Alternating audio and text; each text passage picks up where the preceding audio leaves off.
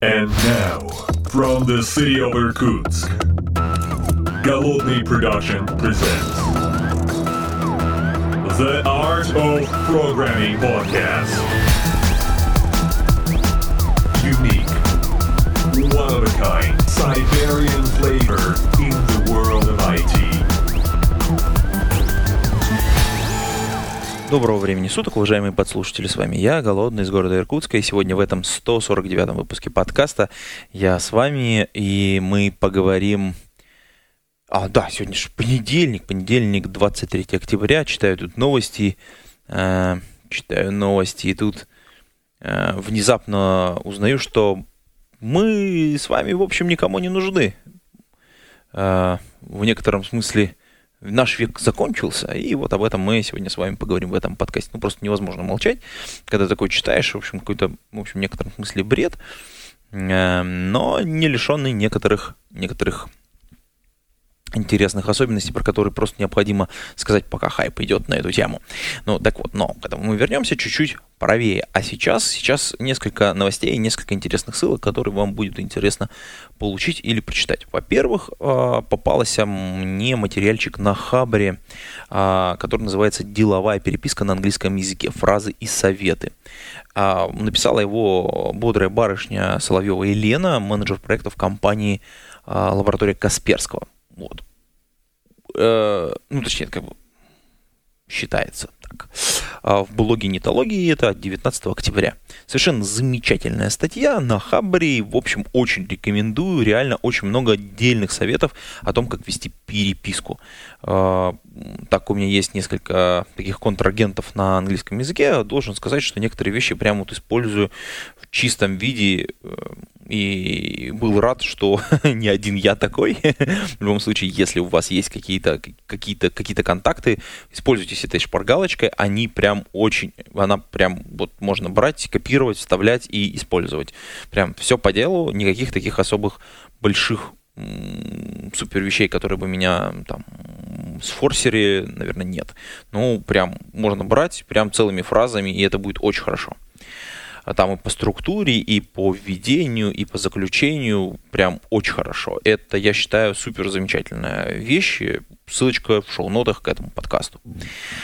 Вторая вещь, которая меня, от которой я подскочил, и, знаете, прям, хотелось сказать, о, вот оно началось. Новость на The Next Web .com э, совершенно замечательная новость о том, как, соответственно, в Китае пытаются, так сказать, следить за приложениями на телефоне, э, что, в общем, необходимо поставить специальное приложение, которое будет следить за тем, что у вас происходит на телефончике. Э, ну, либо отправиться в тюрьму. Ну, видимо, как бы вот, либо такая инициативка есть, либо скоро уже все это случится. Недалекое будущее, я подозреваю, что у всех на телефонах во всех странах такая штука будет стоять, ну, в том или ином виде. Либо э, в прямом смысле, когда, собственно говоря, в открытом виде государство говорит, вот, должен поставить, или, э, в общем, будут штрафные санкции. И, или это будет сделано в скрытом виде, как это сделано, например, в нашей стране. Если вы думаете, что у нас э, за вами не следят, ну, вы глубоко заблуждаетесь. Есть всевозможные э, программные решения типа SORMA, которые позволяют, в общем, отслеживать. Ну, правда, там специальная процедура, тяжело это делать. В общем, аналитика не собирается, а вот с приложением это, конечно, делать сильно, сильно проще. Ну, и в любом случае, конечно, крупные компании за вами следят очень, очень, здорово, и государство очень хочет получить точно такой же инструмент. Конечно, да, вы куда-то ходите, куда-то регистрируетесь, что-то пишете, а, аналитика собирается, что-то куда-то складывается, и крупные компании айтишные имеют эту статистику, а государство, как крупная компания, а государство крупная компания, к тому же очень привилегированная, э, пока такой вещи не имеет, ну, в очень таком агрегированном э, супервизе. И вот, вот это э, движение Китая, оно на самом деле, скорее всего, это веха времени, и я боюсь, что в скором времени у всех у нас, ну, под разными соусами это будет дело установлено. Ну, возможно, не сразу, возможно, пройдет еще с лет, может быть, в некоторых странах побольше, э, но в итоге это все будет стоять. Даже наверняка будут какие-нибудь решения, там, интеграторы какие-нибудь будут продавать э, программу для, так сказать, слежения для государства и поддерживать это за какие-то сумасшедшие деньги. А потом будет очень круто искать всякую аналитику, там, выявлять преступления и прочее. Но это все в будущем, а пока это немножко футурологически звучит. Но в любом случае такой звоночек интересный из Азии к нам прилетел. Ссылочка тоже в шоу-нотах на данное, на данное интересное.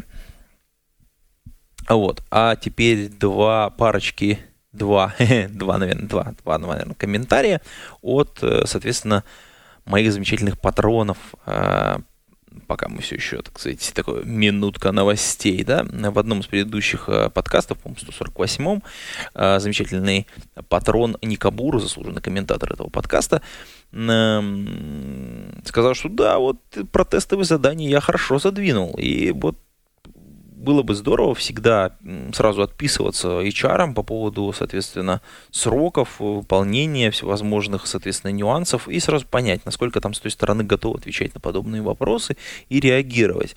Ну, соответственно, вы, когда берете задание или получаете его, то есть приходите домой, сразу пишите электронное письмо. Вот, получил задание, буду делать такого-то по такое-то, такие-то вот у меня есть вопросы.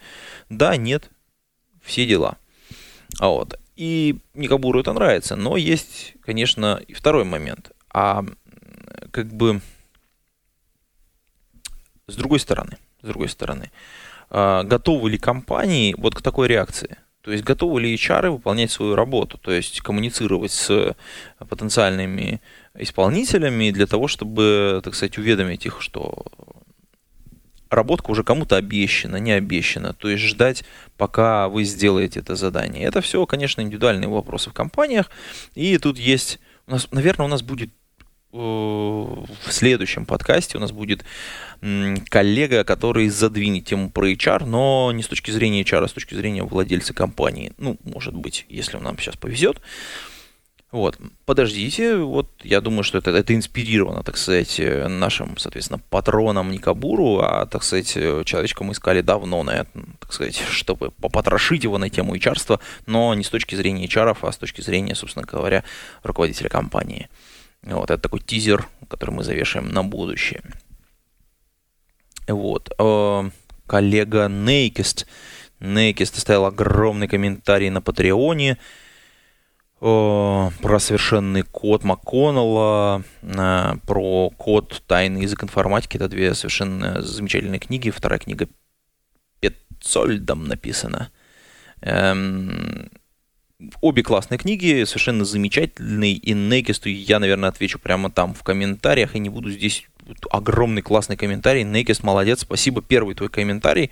И, в общем, совершенно замечательный все-таки на Патреоне это сделаю. И, кстати, да, уважаемые подслушатели, можете пойти на Patreon и поддержать выпуск этого подкаста, так, как сделали это два предыдущих а, патрона, а, уважаемый Некест и Ник Кабуру.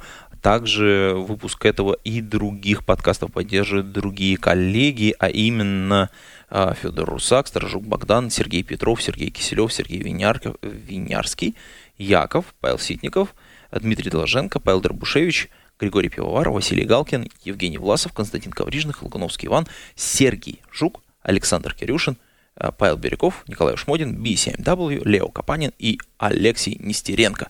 Э, коллеги, спасибо вам большое за поддержку. И, уважаемые патроны, можете, конечно, тоже, э, точнее, послушатели, можете присоединяться к этому дружному клубу. Там некоторые приватные видосики есть, там ожидает очередной видосик, я надеюсь, успеете его сделать и, соответственно, выложить на Patreon перед тем, как уехать уехать. Все-таки, да, уже все подтвердилось официально. Я еду на, соответственно, конференцию в город Москва, в Москву, в центр, в столицу нашей родине, она же Default City. Конференция High Load – которая пройдет уже очень скоро, скоро, скоро, в начале ноября, 7-8, 7-8, да. И потом еще у меня еще одно мероприятие, 9-10, э, тоже в Москве, 4 дня там, и до этого я буду в Санкт-Петербурге. В общем, можно попытаться со мной встретиться на мероприятии, а, может быть, даже подкаст записать. Вот, а в Санкт-Петербурге у нас там длинная большая программа, но тоже можете писать, оставлять комментарии, кто хочет встретиться. А, можно там в почту написать, можно написать, соответственно, в, в твиттерочек. Мы, я обязательно постараюсь как-то найти время, связаться и, и встретиться. Вот можем развиртуализироваться с некоторыми из подслушателей. Это будет наверняка очень интересно. А, соответственно, э, что ж меня сколыхнул-то сегодня понедельник, понедельник записать вот этот подкаст. Э, я, честно говоря, прочитал новость, я как-то о ней мел, мельком слышал, но как-то не придавал значения, что какая-то фигня, короче. А тут, значит, соответственно, открыл всякие новости с утречка, ну, вот, кстати, вот, позавтракав, решил посмотреть. Там. Заголовки, конечно, постапокалиптические, Типа, например, Греф заявил о конце века программистов и призвал не идти в профессию. Вот так прям звучит. Мы боремся с программистами, э, признал член Совета директоров Яндекс, глава Сбербанка Герман Греф. Ну, Герман Оскарович, конечно, хватил. Э, ну, точнее, как бы так. Э, в общем, наверняка оно соответствует действительности. Давайте сейчас мы разберем пару цитат и, соответственно, попробуем разобраться, что там на, самом деле произошло. Эм, ну, это цитата прямая. Не нужны сегодня программисты. У нас огромное количество программистов, с которыми мы боремся. Э, Герман Греф, Герман Оскрыч, конечно, вжарил. Эм, честно говоря, я не знаю, может быть, даже ссылки вот привести, где, где это все, все, все безобразие есть. Век айтишников закончился. Сейчас век очень энергичных людей. Ну, во-первых, я более энергичных людей, чем э, айтишники, не знаю. Ну, айтишники в самом широком смысле этого слова. Может быть, маркетологи, наверное, еще тоже достаточно энергичные. Но там соотношение выхлопа может быть другое к вложенным усилиям. Ну так вот, э, давайте разберем. Дело в том, что Сбербанк это огромная структура. Вот прям огромное, большое, с большой буквы этого слова. И они очень-очень активно набирали с рынка людей, всех, кого могли. Ну, естественно, где-то задирая зарплатку, а где-то беря людей, не соответствуя их квалификации. И понятно, чем больше у тебя людей, тем больше тебе нужно людей, которые умеют этим, этими людьми управлять. Причем, чем более умные люди, тем тем более умные люди нужны. И чем более глупые люди, тем более глупые, глу, умные люди тебе нужны, чтобы из них что-то сделать. То есть, точнее, у тебя там должна построена методология работы с ними и так далее. Иначе ты получишь проблему, потому что у тебя просто огромный груз э, финансовый, который, с которым тебе что-то надо делать. И я подозреваю, когда Герман Оскарович говорит, мы боремся с программистами, он имеет именно это в виду. Они действительно борются с программистами. А почему? А потому что менеджмент совершенно оторван от э, практики. Э, хорошего, хороших менеджеров очень-очень-очень мало. Ну, вот мне за мою карьеру удалось поработать, наверное, с двумя толковыми менеджерами за всю мою жизнь. Ну, вот прям два, это прям вообще, это прям порог какой-то. И там по, по отзывам, которые я снаружи вижу, я там не слышу, чтобы прям вот, вот этот хороший менеджер классный. А, нет, вру, еще, еще, еще один очень неплохой был компания эти сумма. Вот. И э, очевидно, что если ты набрал там 10 тысяч программистов, то тебе для этой структуры нужно какое-то количество менеджеров, какое-то количество аналитиков, какое-то количество, ну, то есть помимо программистов. Ну, представим, что не 10 тысяч программистов, а, то есть, допустим, 7, а все остальное это, соответственно, аналитики, тестировщики, там, менеджеры и так далее. Ну, потому что мы понимаем, что на 7 человек э, девелоперов, ну, хотя бы один менеджер должен быть, иначе просто там, в общем, какая-то запредельная сложность возникает в менеджменте, в управлении. Соответственно, э, представим количество менеджеров, которое нужно получить на такую огромную массу. Где можно взять одномоментно такое количество менеджеров с рынка? Да нигде. А какое качество мы получим? Да практически никакое. Ну, то есть, э, там наверняка есть суперпрофессионалы, очень крутые ребята. И я представляю, насколько им обидно слышать а, то, что Герман Оскарович про них сказал. Они не нужны. Они нужны. Без них э, Сбербанка может и не быть и других банков, наверное, тоже не будет. А стратегия на то, чтобы стать эти компании, ну, в общем, она только в долгосрочной перспективе работает. И вы не можете это сделать за полгода, за два года, за три года. Вы должны в это постоянно вкладывать, вкладывать достаточно много, отбирать людей, производить селекцию. И это очень сложная, очень тяжелая а, работа. И когда там по оценке, как, как тут, вот, по крайней мере, я вот цитирую статью, по оценке Грефа век программистов прошел, так же когда-то, как когда-то прошел век инженеров или век э, юристов-экономистов. Ну, я не знаю, когда был век юристов-экономистов, но век инженеров, да, действительно, немножечко подошел к концу. Это не значит, что инженеров сейчас не нужно. Нужны инженеры, а нужны юристы классные, они все нужны. А, нужны, нужны врачи, нужны учителя. Э, всегда есть в них потребность. Другое дело, что а, есть э, разные типы бизнеса, разные стратегии. Соответственно, вот это высказывание Германа Грефа, э, Германа Оскаровича, ну, может быть интерактовано двумя как бы вот отдельными как бы поинтами. Поинт номер один я озвучил, про то, что у них действительно большие проблемы. Из-за плохого менеджмента они не могут управлять той огромной массой программистов, которых, которых они набрали. А, и с этой точки зрения мне, конечно, кажется, что там безумно тяжело должно работать с тем самым программистом. Мне жалко э, количество ресурсов, которое выброшено туда, количество людей, которые в этой мясорубке сейчас находятся. Ну, это айтишники не такие. Они не будут сносить, они будут уходить, э, соответственно. Они будут менять место работы, потому что они востребованы. И понятно, если у тебя есть проект, на который у тебя уже посчитаны ресурсы, а вменяемый айтишник, который тянет ваш проект, ну, допустим, там, один из пяти у вас хороший айтишник, ну, так получилось, что вы его наняли там, с рынка, он встает и уходит. И что? Ну, конечно, ваш менеджмент, который не готов к этому, некачественный, он, он находится в растерянности. А что делать? А как, как, как мне быть? Ай-яй-яй-яй.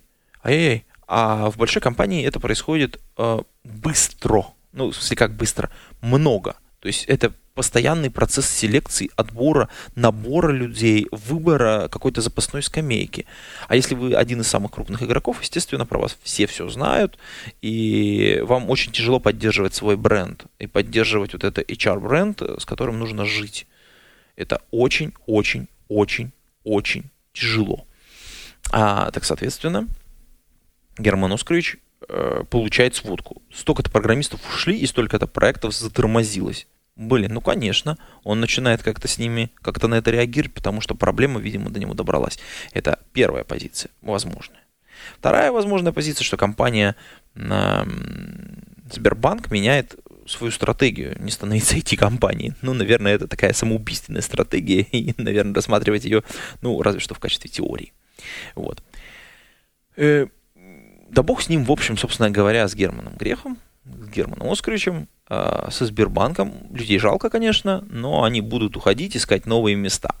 А я, соответственно, хотел бы сказать, что продукты, которые люди делают, а надо заметить, что мне, конечно, сложно судить, я потому что нахожусь снаружи, но некоторые продукты Сбербанка стали выглядеть очень хорошо. Ну, в частности, мобильное приложение стало лучше выглядеть реально за несколько лет э, последнего моего использования. Банковские приложения, вот именно банковское с точки зрения в те, что, что стоит в банкоматах, ну, это то, с чем я хоть как-то взаимодействую со Сбербанком, оно все стало выглядеть сильно лучше, чем оно было. Ну, конечно, не знаю, насколько это соответствует количеству вложенных денег на результат, но есть вероятность, что это есть эффект вложения в IT в некотором смысле. Возможно, аутсорсит это не куда-то это все, но это было бы глупо, имея такое количество программистов. Что ж, все-таки про продукты давайте я немножечко вот в этом подкасте тоже затрону тему, несмотря на то, что сегодня понедельник, и такая у меня резкая всего лишь однотемственный подкаст, такая, одна тема меня затронула сегодня. Я все-таки добавлю про продукты. Я записал такие подкаст на тему книги, анонсированной в предыдущем подкасте, The Product Book от Product School. А, соответственно, Ссылочку приложу в шоу-ноты. Это подкаст «Вкусные книги». Рекомендую всем тем, кто делает продукты или кто находится в продуктовых компаниях, прочитать эту книгу. Книга на английском языке. Очень классная, очень легко написана. А, ссылочка в шоу-нотах на подкаст. А также парочка цитат, э, ну, переведенных на русский язык, можно так сказать, с, с, моей, с моей подачи, да.